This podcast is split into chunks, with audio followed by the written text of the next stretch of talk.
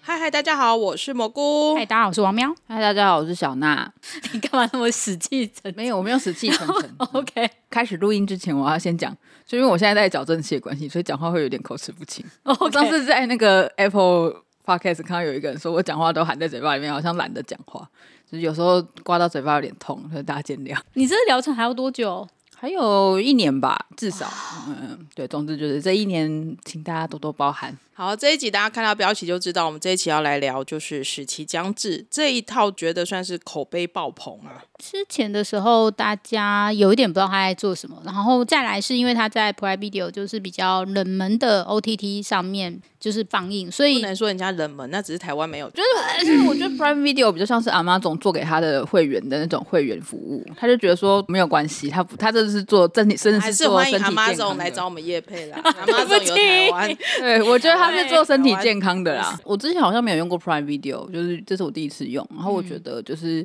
它还蛮不错的、欸整个界面都还蛮不错的，而且它会直接就是出现现在画面中的演员有谁？ AI 侦测的吧对？对，我觉得就是会有主要的演员，对啊，我也觉得那个好像我在之前的 OTT 没有看到。嗯，我觉得很棒。那《使其将至》呢？它是在十二月十五号先公开前四集，然后一月五号公开后四集。它在韩国是 TV 播出啦，那在海外就是 Prime Video。这部戏刚开始看到是许仁国搭朴树谈的时候，觉得还蛮特别的，然后也知道这部是一个漫画改编，但其实我在看之前，我完全不知道他在讲什么。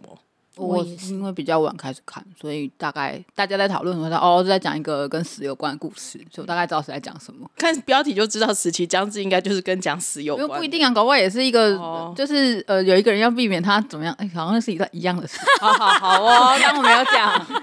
我们还是会前情提要讲一下啦，那可能有时候会觉得是暴雷，但我们还是要报结局类，大家如果还没有看的话，我们其实还蛮推荐的，大家可以先 去看对，完。这然八后集嗯再聊而已，第一短短的，所以我是大概用三天把它看完。就可以知道，其实这个是可以很快把它看完的一部剧。那我们会讲一些剧情，那当然就会爆雷了。所以你还没有看这部戏的话呢，你可以停在这边，你可以先去看剧。然后大家一定会想说啊，这个平台我没有啊，怎样之类的。其实一个月好像只要一百七十块而。且新会员好像有免费试用一个月，呃没有没有没有吗那个东西要经过很复杂的程序之后你才会得到。是这样子哦。对对对，以所以就是大家就乖乖付一百多块而已听。说绑架之日跟全国死刑沟通也蛮好看，可以看一下。对瑞珍家也在这个平台。嗯对，是顺便一个月里面全部 看看完完。就全部把它看完。第一集节奏还蛮算快啦，因为第一集就是可以看到徐仁国饰演这个崔一在呢，他原本是一个意气风发，即将感觉自己就要找到很好工作的一个应届毕业生，就没有想到他去第一场面试的路上呢，在路上遇到一个车祸，整个算是吓傻了吧，导致他的面试就失利了，就没有成功。然后接下来他就陷入了就是面试都失败，然后就开始。很辛苦的求职之路，这一段其实某程度上有点，我自己觉得有点也是在讽刺韩国这种求职生活。其实他第一集就开始各种的讽刺的一个部分。呃，等崔怡在就是因为他实在是各种的求职不失利，然后各种的苦难，然后再加上他刚好又遇见就是他交往多年的女朋友。从一台很豪华的车子下来，他就整个崩溃了。他就觉得说，世界为什么要这样对我？为什么我这么的可怜？然后因此他做了很极端的选择。他做了极端的选择之后呢，他在醒过来的时候呢，他就到所谓的地狱一个审判室， 我觉得应该不至于，它应该是一个介于地狱跟阳间之间的一个地方吧，交界呃就有点像那个就是桥上吗？呃九又四分之三月台这样子的哦地方。 OK 其实大概很多这种英语中都会有这样子的一个部分啊，就是你好像还没有真正进入到地狱，还没有进入到就是那个真的要投胎转世的地方，可是他就会接受一个审判。这一次呢，审判的人呢是朴树坦所饰演的，他其实名字好像就叫死亡，嗯，对，我在想，就是他们叫死亡，没有翻成死神，他们就是真的就叫死亡。它对它原文是出 g 不是死亡，啊它没有说死神。朴树坦死亡，我觉得他把他塑造的还蛮冷酷的可是我其实觉得他的声音让我有点，他声音不冷酷，哦对还是他带着一点温柔嘛，也没有到温柔，就是你会觉得他有一点俏皮。哦，俏皮。我觉得他的声音是有一点俏皮，所以他他其实，在前期他的那讲那种很有威严的话，让我一直没办法入戏。我会觉得好像有点是故意把这个角色弄得有一点戏虐，可是我觉得他的那个语气给人的感觉跟戏虐又差的有一点远。哦，就他真的就是有点像是他在《寄生上流》里面那个歌的那种感觉。哦，关于那个声音，那个时候导演确实有说，他觉得就是这一个是最难饰演的，因为不管怎么演，大家都会觉得说死亡，每个人对死亡都有自己的想象。然后有人就说，如果你的高低啊或什么的话，他就会觉得说死亡不应该有，不应该会要有感情啦。就是他觉得说，就是你就是要平平的讲，但如果怎么样，所以他就说他们有试过很多种演法，就是比较活泼一点或什么，但他都会觉得说这个角色其实蛮难去诠释的。我没有他觉得他演的不好，我觉得那是他声音天生的特质。哦，我觉得有点就是可惜，死亡这个角色，我觉得刚开始他是说他要惩罚崔一在，因为他觉得、他那一段台词我印象还蛮深，我无法记住完整的台词，但是感觉意思就是说，你为什么把死亡当做是你解脱的手段？你这么看不起死亡，所以我要惩罚你。嗯，然后惩罚崔一在呢，就是要重新死十二次。对，但是死这十二次不是代表死完这十二次就是解脱，他还带了去看地狱，然后让他感觉就是死亡真的是有一个重量的。我觉得编导从第一集就是告诉我们，就是说千万不要小看死亡这件事情。可是我有一点有一个地方很疑惑，对不起，我一直在好像在打断你们。 没有没有没有，本来就是这样。我有一个地方很疑惑，是因为他不是带那个死亡带，所以再去看地狱嘛。我一直在期待他让我们看到地狱地狱的画面，然后到底是什么画面让他就是这么震惊这样子？可是就是导演一直都只有特写他的脸，就像你刚刚讲的，每个人对死亡的想象是不一样的。然后我觉得徐仁国的那个表演对我来说不是一个能够让我感受到恐惧的表演。我觉得有一这个部分，嗯我觉得有点可惜。我很想知道到底是多么可怕的刑罚，让他想要努力的逃离死亡。所以其实，在前面这部分让我有一点觉得可惜。我觉得这部戏它的重点不是要强调地狱里面有各种的，不像是那个《与神同行》或是其他的，就是那一种你可能我们想象中的每一层地狱都有什么各式各样的惩罚，它比较会是着重在这个选择死亡这个人身上的各种的心理表现呐、所以就变成是。确实，你就是着重在他的心理活动上面。是这样没错，但是我就有点觉得说，他前期就是后期他的动机就就他想要活下去的这个动机就变得很强烈嘛。嗯，可是，在的前期他。想要活下去的动机是因为他看见了地狱，他觉得很可怕。我没有办法感受到地狱有多可怕，可能所以你我要会觉得像他的动机不可够是强烈。他有拍那个人在那边，那个不是他地狱，那个不是地狱那，不是地狱吗？哦那个不是，那个是一开始死亡是说我我可以把你丢下去喂给他们吃，那可能是哦一些怪物之类的，是他呃哦我一直以为那个就是他会变成那个人。哦哦哦，不是不是，不是不是我也是，怎么办？我没有没有看得很 专地心。狱是地狱是后面那个门打开以后的地，就是他们到可了是另外门那个打空间。开之后，那些人也他就是会变成那些人啊没。有，没有，他没有拍出打开后面的那些人是什么样子，就是对对我来说是这样。啊所以好吧所以我们没有我们他没有，就是没有看得可太，能你们就以为那些怪物是，哦可是因为我就觉得那些怪物让我联想到别的东西，也也有可能是我漏看了啦。对，但总之因为我我会觉想一得想，我好像对，好像嗯，对好，总之我会觉得这个部分就是会让我我现在觉得打开来 看，他前期的动机不够强 烈，嗯了解。那有可能他们的戏剧费用不够，特效的部分很花或者钱，是漫画原作没有画到那些，所以他想象不出来到底要怎可么能做导演花费比较多心力在其他部分。他有说，就是导演有说，其实这一部开拍的还蛮赶，嗯，他们拍摄完后三天就是立刻，然后过了没多久就直接上映了。他的拍摄其实是蛮短的，也有可能是因为这样。有可能，因为我有感受到有一些蛮混的 部分，蛮水的地方。那死亡呢？怎么让崔一再再次死亡呢？我觉得他用的手法也很妙，他就是用一把枪朝着崔一再的额头射下去。所以有人说，其实崔一再不是死十二次，他死二十四次，对，没错，就是真真真的要说的话是十二次次没有错。因为他在审判室的时候就被 biang 一次嘛，嗯对对对然后哦到对现身的时哦候再再回来一次，所以对啊、算是死了二十四次的大家人。怎么都那么仔细啊？ 大家都很认真计较这些细 节。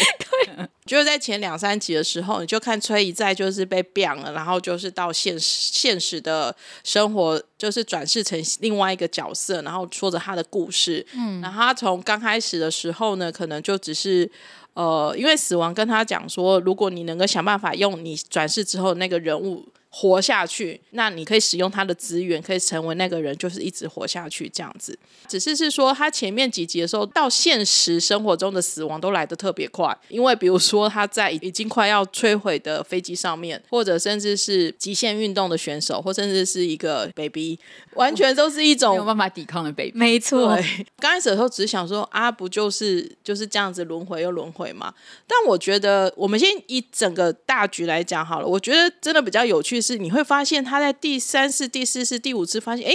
他每一次转色过程，他都在跟之前的故事开始有个串联的时候，就开始觉得诶有趣了。因为原本以为你看的都是单点的单点的故事，后来发现诶它连成线了，然后到最后甚至是成为很完整的一算是宇宇宙圈好了时候，你就会觉得诶这故事就开始有趣了起来。就那时候我才开始知道说哦，大家觉得这有趣有意思的部分在这里。没错，因为其实前面三集我也觉得很无聊，我想说这个这个戏有必要吹成这样吗？我就对啊看前三集想说这个戏有必要吹成这样吗？什么神剧？对，然后你跟我说这是神剧，我我觉得我真的好爱小娜这一点，我就你开真的好直接哦。对，我就大家不都喜欢这样吗？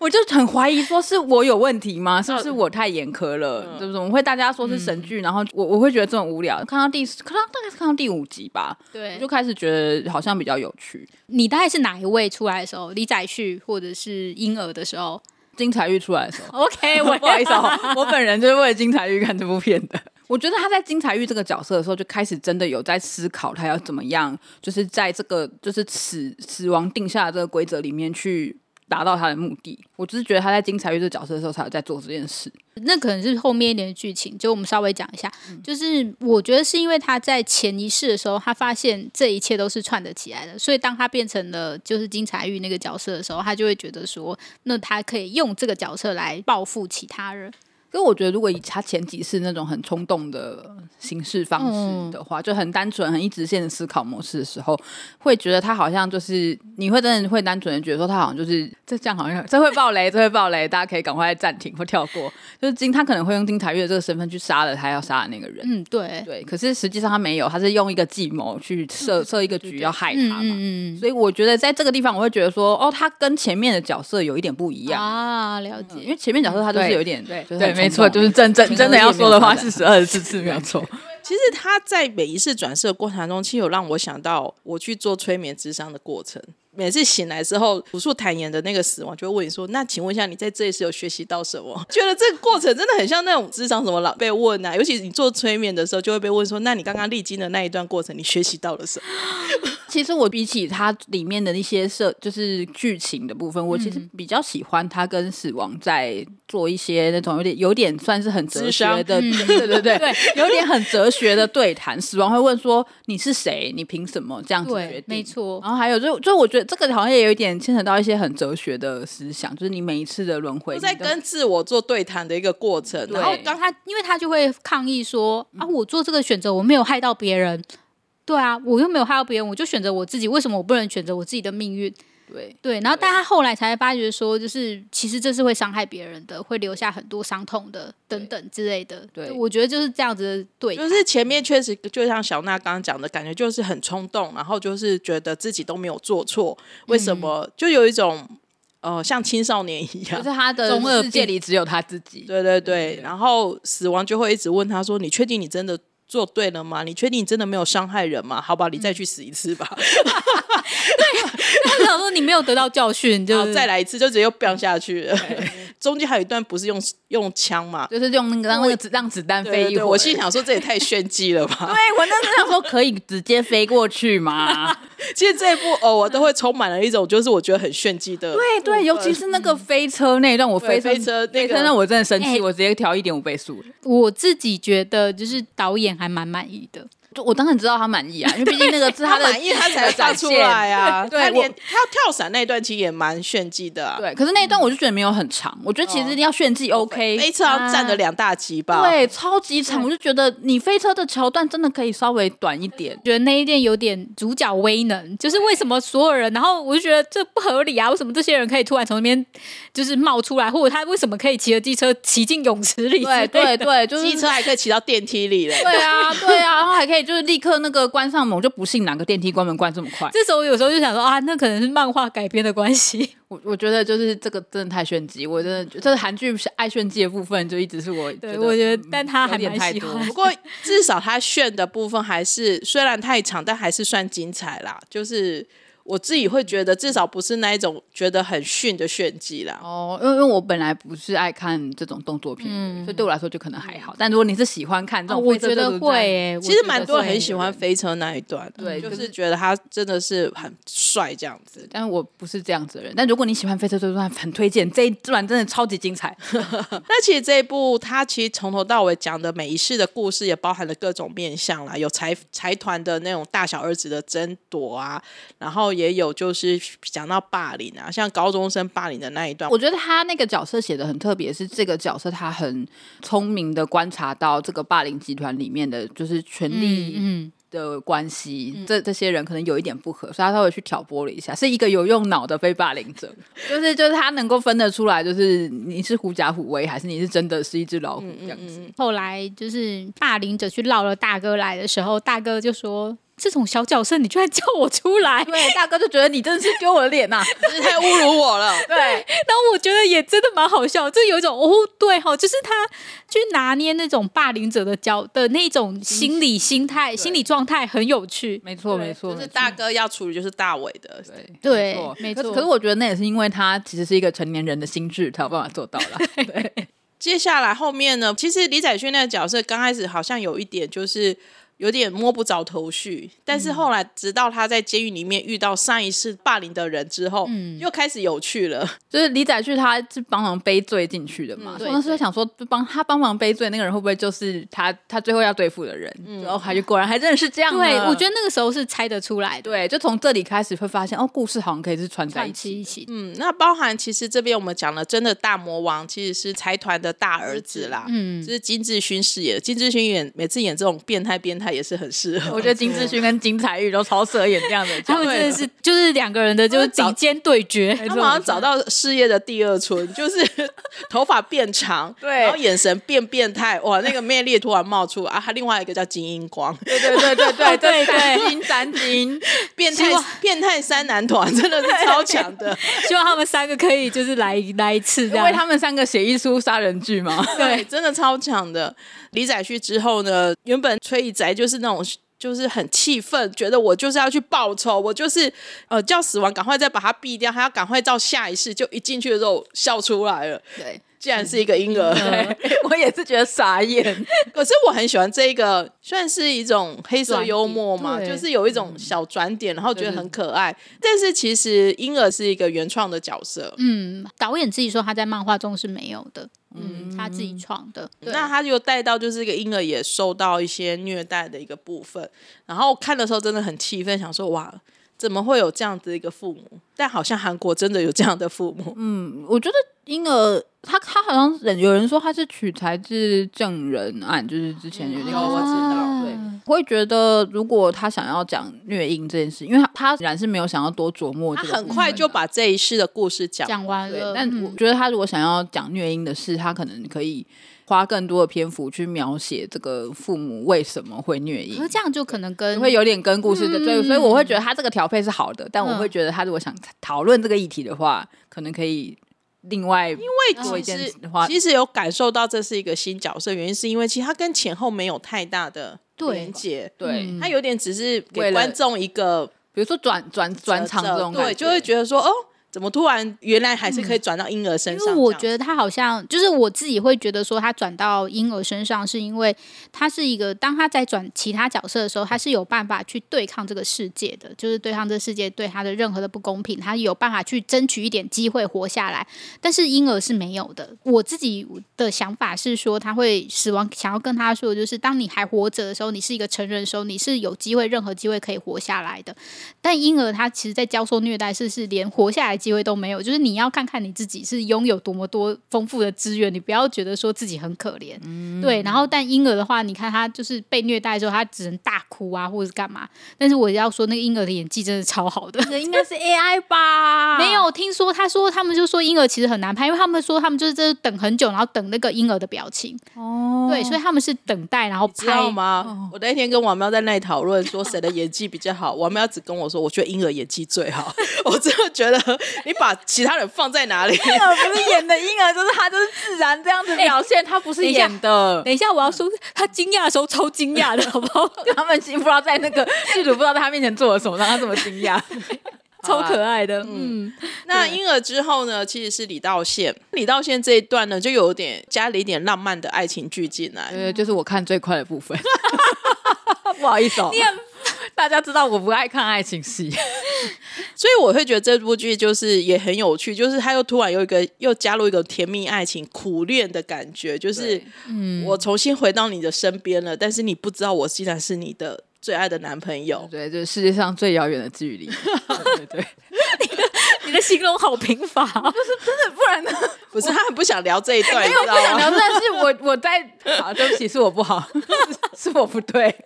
我缺乏恋爱细胞，对不起大家。导演也善用他，就是本来就是一个很适合演这种爱情剧男主角的一个氛围。然后呢，他跟高允贞两个人之间呢，也是各种的，我觉得画面感其实还蛮有火花的。李道宪的这一世的 ending，我觉得很 shock。我觉得这次 ending 就是一个转折了吧。对，我觉得那个 ending 很 shock，而且他这一次 ending 就跟他前面几集就是最一片开始的头片头有点串在一起，嗯，对觉，得有点来的莫名其妙，是因为你不知道他。那个大儿子跟他们有什么恩怨情仇，我看不出来，然后突然就把他们撞死他了。没有，他只是嗑药，对他就是嗑药，然后就嗑药不小心撞到人，好，但是嗯真的就有点也没有不小心，他我觉得他嗑药之后有那种杀人的欲望，他看到人就想撞下去，应该是这样。如果是这样的话，那他后面嗑药飙车可能就会撞人，所以我觉得应该只是他没有办法控制。李道宪就是这一世，他因为实在是太 shock 了，所以大家就好想赶快看下一集，然后就到第二季，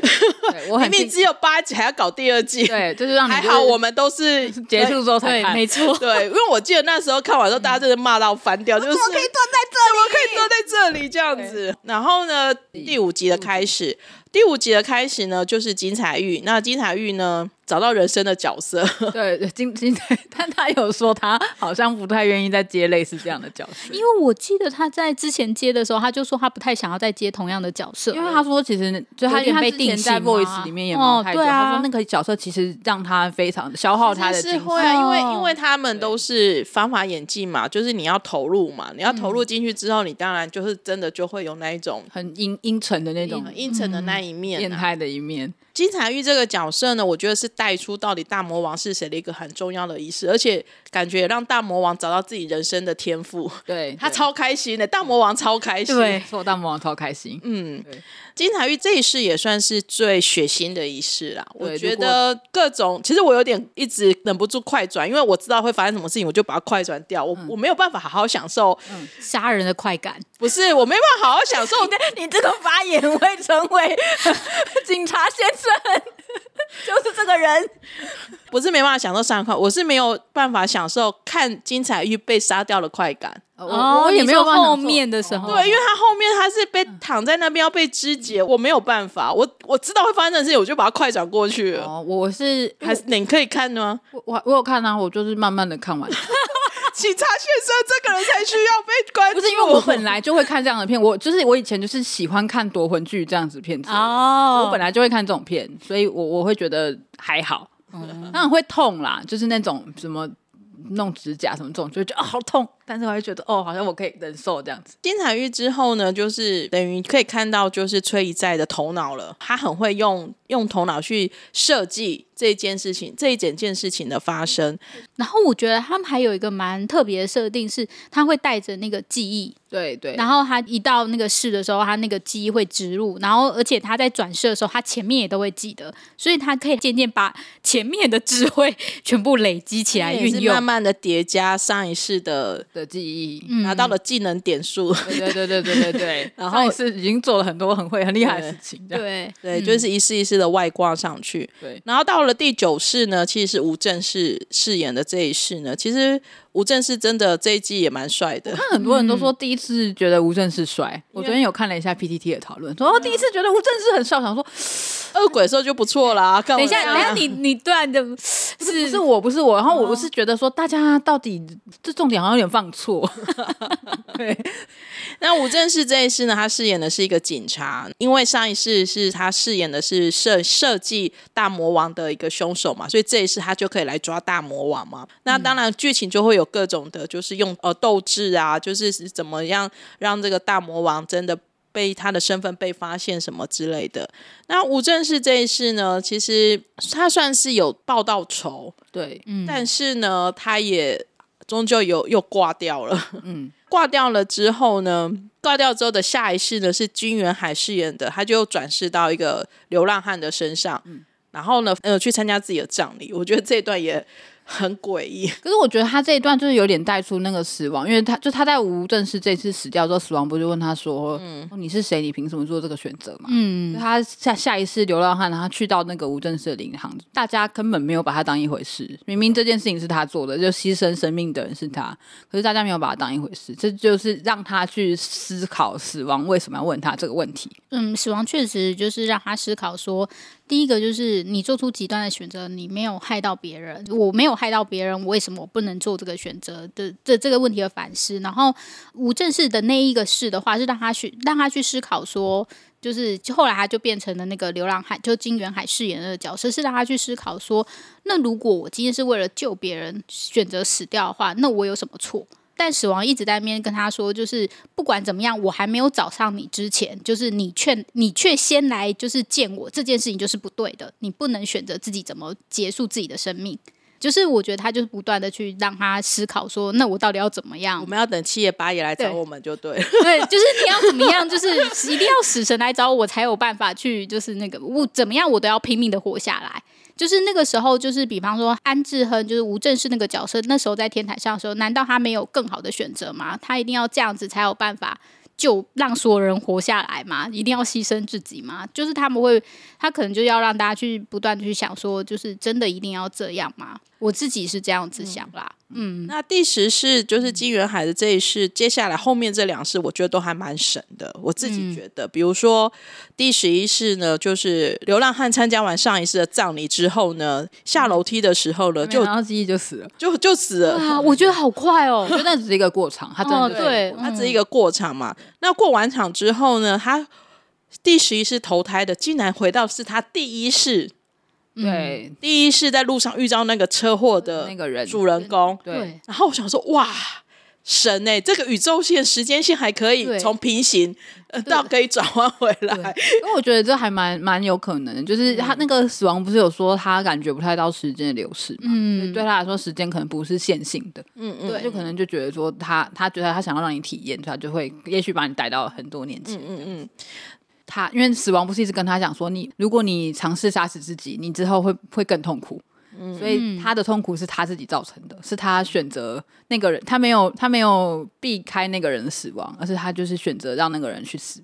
然后造成他自己本身接下来这么多年一直失业，一直一直找不到工作，然后什么什么生活上面都不顺利，就是这个他自己让这个人死掉，然后这个痛苦是还没有死掉之前的他要承担的，我觉得有点是这个感 觉。大家听得懂那这段话吗？嗯我有点我哦是不是我听得懂啊？但 是我你在帮想我说，翻译一下，你帮我翻译一但是下我，在想说，别人听得懂吗？你帮我翻译一下。我们的那个另外一个人也说他听得懂，他要说的事情就是，崔姨在他自己本身这个这这那一世的时候，就是他自己本人的时候，他遇到那个车祸，然后那个车祸其实他是呃，他他是自己跑去撞车嘛，就是他自己尝试自杀嘛。那后来他又回到那个上班族，就是那个自己尝试自杀，那因为他没有。他没有，就是那位上班族没有尝试，他没有好好的。当他就是转到那一世的时候， 我自己在讲什么？ 所以在转到那一世的时候，因为他在那个上班族身上，因为他没有努力的救自己，所以让他又让他自己去遇到这件事情，然后导致于后面所有的呃，就是让他就是失业、失没有找到工作啊，然后最后自己又就是又做极出了极极端的选择。总之，我觉得这个第十一世的死亡是，就是这是第十一世，他没有救第十一世的这个人，就走到马路上被给车撞，然后是导致他他自己本人接下来好几就是好几好几年的时候都都有一点就是阴人霾生阴影生生活非常不顺，这样然后就是哦，做他还什么都怪不罪自己说，就是因为那一场面试的关系，导致于后面全部的对人生都毁可了是。其实那是死亡给他的惩，就是死亡，就是朴素坦演的这个死亡给他的惩罚，因为他没有救这个第十一世的这个人。大家听得懂就听得懂，听不懂听不懂就就是算了 嗯对，你可以重新再看一次剧情。好，那第十二世的部分，我觉得是算是整部戏最厉害的部分，嗯就是写这个故事的人真的很强，但是我觉得就很韩国嘛。不是我，我 前面几集我就猜到了，我就觉得说，该不会到最后一次是让他进到哪谁谁谁的身体里吧？就然后我看到那个，而且他他连去照镜子之前，他还没有照镜子，我一看到他家的那个白色，我就说哦，果然跟我想的一样。嗯嗯，他因为那个时候就是你可以知道每一世自有他自己的原因，所以我大概第九、第十的时候，大概就猜到说后来最后应该就是他进到他妈妈的身体里了。对，但他进到妈妈身体里面，其实我觉得也是编导，就是写这个故事的原创者，他希望让大家知道活下来的人会有多么的痛苦，在面对呃亲属离开的时候的辛苦。嗯，虽然我觉得还是有一点偏说教，但是他还是去点出了这件事情。对，其实我觉得整部戏都蛮蛮劝世的，就是我对有啊，一我点。觉得是。我前面有一点觉得无聊，就是因为一天到晚太劝世了吧？我不是想看这个啊，第十二世的时候呢，他转到他妈妈的身上了嘛，但是他因为是妈妈身上，所以他只他努力，他也希望自己，他也做到了，就是。用到最后是自然的死亡，但是是经过了三十二年。回第十二世结束之后，他当然又回到了审判室嘛。审判室的时候呢，他就哭着跟死亡说：“你再给我一次机会吧。”然后我那时候想说：“哇，果然最后就是 happy ending，觉得这个结局就是完全有猜到，所以我其实也不意外，但我也不会觉得这个结局不好，就是因为除了这个结局，我也不知道有能怎么收了。部戏大概八集讲完了十二次的转身，然后到最后一个 ending。那从头到尾，编导或者是整个原作呢，其实就是在告诉我们，死亡是很重的。我是觉得啦，我自己在看完的过程当中，当然我我有我自己的很前真心的感觉是。我当然知道编导他想要传达出来的意义，就是大家好好看待死亡，不要做出极端的选择，然后不要轻易的尝试自杀这件事情。但是我另外一部分，我确实也会在想说，我们都是没有想要自杀的人，所以我们在看这个时候，我们会可以有这个想象。可是，当如果你真的是属于很辛苦的人，你真的会有这种念头的人，他在看这部戏的时候，他真的可以体会到这件事情吗？这是我自己在看完的时候，我自己留下的一个问题，但我没有答案。以上，我觉得就是对我来说，这部片语其实在讲生，就是死亡的重量，它比较讲像是在探讨生命的意义是什么。就是我们每个人来到世界上，然后就是我一定会遭遇各种，比如说会有好事，也会有坏事。在这些好事跟坏事之中，你要怎么样找到你生活的意义？就是一个一帆风顺的人，他会也会觉得说，我现在人生已经没有什么目标了，活着这么无聊，我活着要干嘛？我即我觉得，即使是一个没有任何挫折的人，也可能会遇到这个问题。所以我觉得他比较谈的是生命的意义是什么，就是我我活在这个世界上，我是为什么活在这个世界上？那就是这他其实就是我看到后面，其实我有点想到另外两部作品，就是是那个皮克斯的动画那个《灵魂急转弯》跟《进击的巨人》。 就是他们这这两部片其实也是有一点，就是尤其是《灵魂急转弯》，它也是在谈说，就是生命的意义是什么。就我觉得这件事情是有一点，每个人生命的意义都不太一样。那所以就是你，你如果能够找到你生命意义的话，那也许就是不管你的人生是很顺遂，或是你的人生是充满挫折，你可能都会比较能够撑得过去。因为我不确，因为我毕竟不是有这样子心情的人，所以我当然是没有办法理体体会。可是。我会觉得说，如果你知道自己生下来是为了什么，就是你这一生可能哦，只要怎么样怎么样生活，你就觉得可以了，就觉得可以满足了的话，那也许就是这些，就是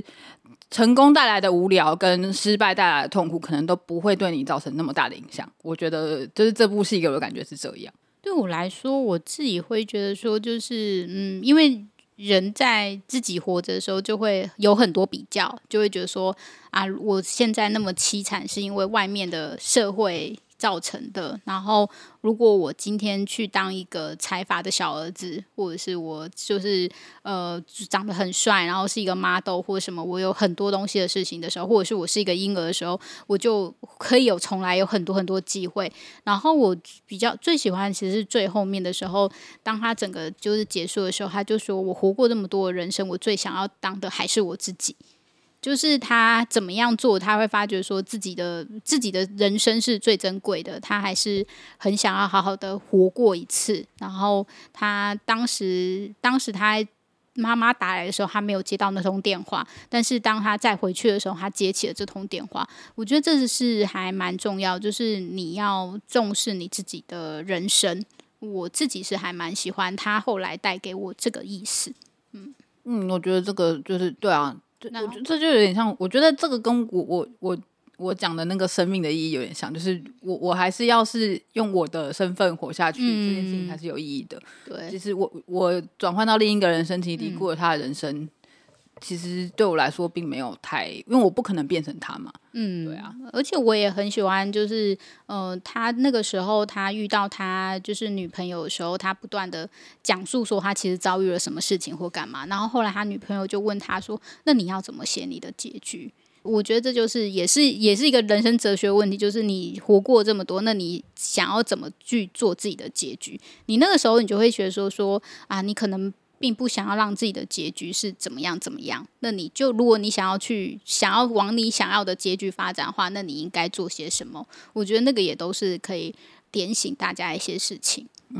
没错，我没有那么多感动哎、怎么办？我我没有那么多体悟。没有感动啊，纯粹就是看戏的时候有一些就是联想。嗯，对，对，谈完剧情之后，大家对演员们有没有什么要拿出来聊聊或夸奖的？我觉得金彩玉演的很 好。我的灾，对不起哦，本集就是不停的吹嘘金彩玉演的 多棒，我觉得他真的很适合演这种就是斯文败类的角 色。 我觉得最棒应该是就是让那个毛太久跟 二次化的白希晨相遇吧。对对对对，两个坏蛋相遇，对对看对，我觉谁得谁比较就是魔高一丈这样子。对，没错，我觉得就是这两个真的很棒。然后我觉得真的就是，嗯，无正式的话大家就不用讲了，对就是大家都会就是成成，大家终于就是有看到他的帅气， 对，很多人发现他很帅，对，终于发现了其，